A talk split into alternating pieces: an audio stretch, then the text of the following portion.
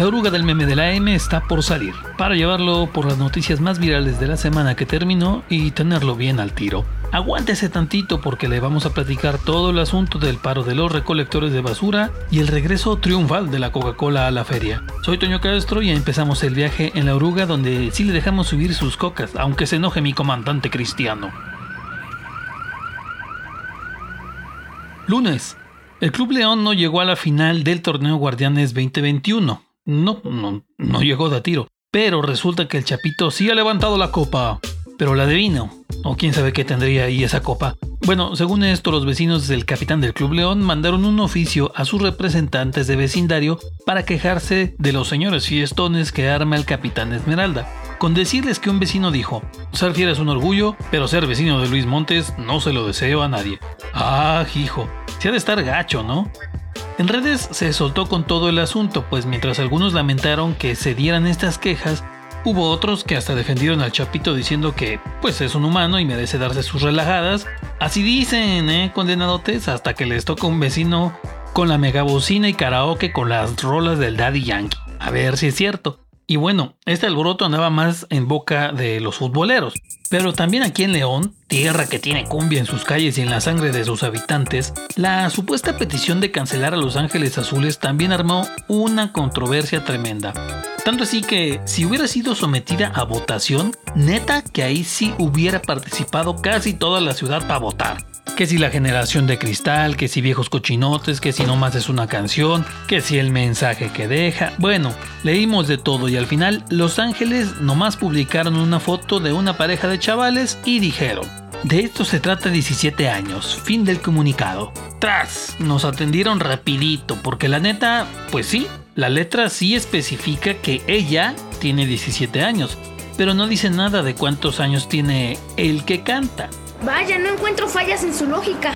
Ya cosa aparte son los chavorrucos que andan encimosos con las chavalas menores de edad, porque sí los hay. Y unos les dicen rabo verde. ¡El cochinote! Martes, mientras el comandante Cristiano Ronaldo le daba su raspadota a la Coca-Cola por quitar sus dos botellas, acá en León los raspados fueron los de la comunidad LGBTTIQ, es momento de una cápsula de conocimiento en la oruga del meme. Las siglas LGBTTIQ significan lésbico, gay, bisexual, transexual, transgénero, travesti, intersexual y queer. Gracias por su atención en esta breve cápsula de conocimiento. Bueno, y regresando a este asunto, resulta que ese día se dieron a conocer dos eventos por el mes del orgullo de esta comunidad. Uno de ellos era una feria de diversidad sexual, con emprendedores, ponentes y artistas de esta comunidad que querían demostrar que no solo son una bandera de colores, sino que también forman parte de la economía y la vida activa de la ciudad. Esta la armó una organización llamada Amor Mixto. El otro es una marcha por la Madero aquí en León, que según fue convocada por otra organización llamada Colores Rebeldes León. Y pues nos hicieron bolas porque unos días antes los organizadores de la marcha que cada año se hace en el centro de la ciudad habían dicho que no se iba a hacer, pero ahora vinieron a decir otros que sí. Entre eso y que a muchos no les gusta la idea de las ferias porque ya estamos ciscados con el COVID, pues empezaron a tirarle muy gacho a los organizadores de estos eventos y pues lo que le dije, salieron raspados. Miércoles, ¿Está mal que estemos pendientes de lo que pasa con nuestros vecinos? No, pues hasta nos vigilamos entre nosotros, nos cuidamos, pues, así pasa. Pero esto de agarrar la silla y ponerse a ver en primera fila lo que pasa después de que te matan, como que no va, ¿no? Y sí, pasó en Guanajuato, no en León, pero fue en Apaseo el Grande, para ser más precisos en la comunidad de San José Agua Azul. La tarde de ese día, un grupo de hombres armados entraron a la fuerza a una casa de esa comunidad y asesinaron a balazos a un chavo. Hasta ahí, algo que desgraciadamente ya hemos escuchado muchas veces aquí en el estado.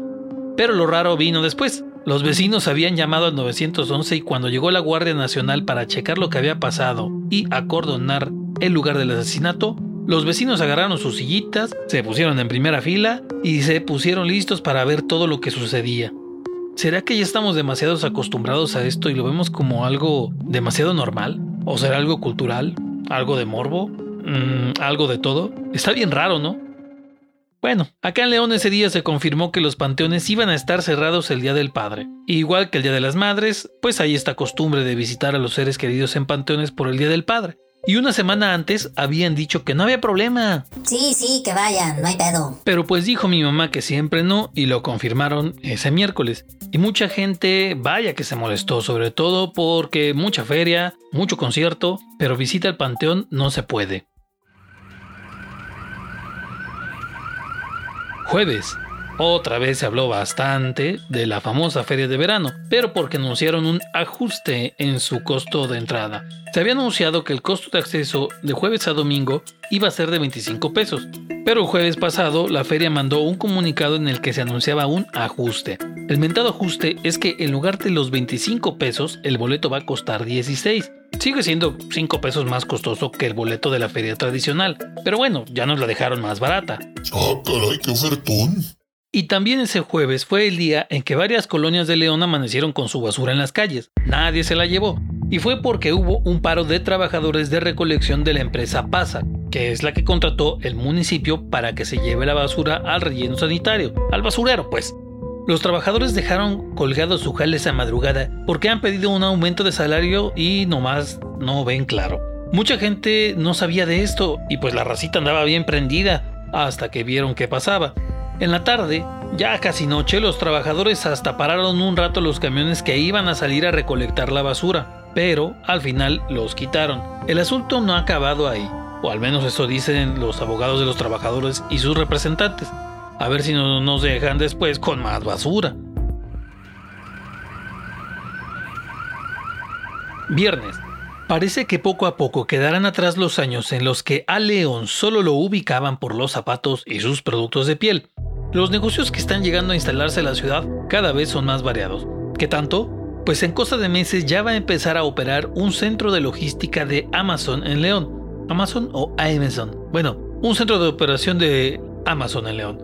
Sí, así es, el gigante de las ventas por Internet ya prepara sus instalaciones en esta ciudad y poco falta para que empiece a operar. Una vez que eso pase, León estará codeándose con las ciudades más grandes del país, pues los otros cinco centros que tiene esta empresa en el país están en las cercanías de Monterrey, Guadalajara y Ciudad de México. A ver si así ya nos dejan de payasear los de esas ciudades con que León es un ranchote de provincia. Bueno, quizás podrían seguir diciéndolo, pero al menos no por el tamaño, ni la población, ni por economía. No, no, no. No será por eso, señor. Por otras cosas quizá.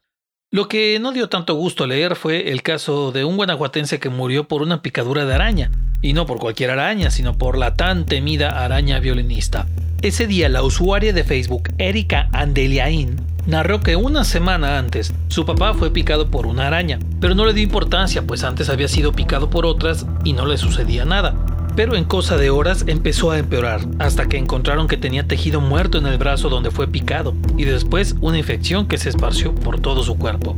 Casi 24 horas después, lo llevaron a un hospital, pero el señor murió era demasiado tarde.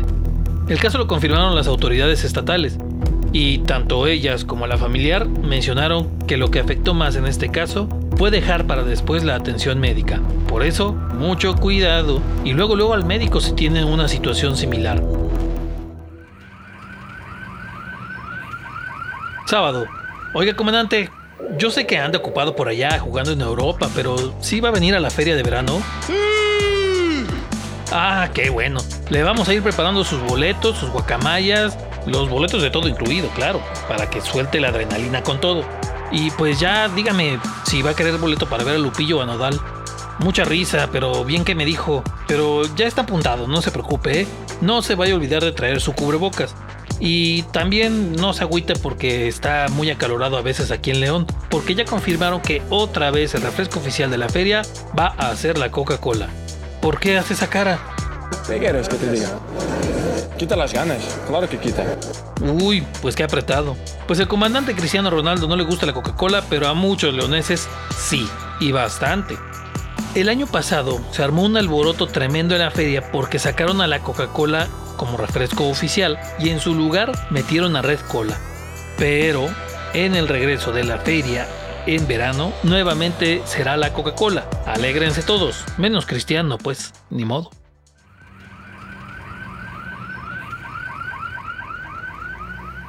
Domingo.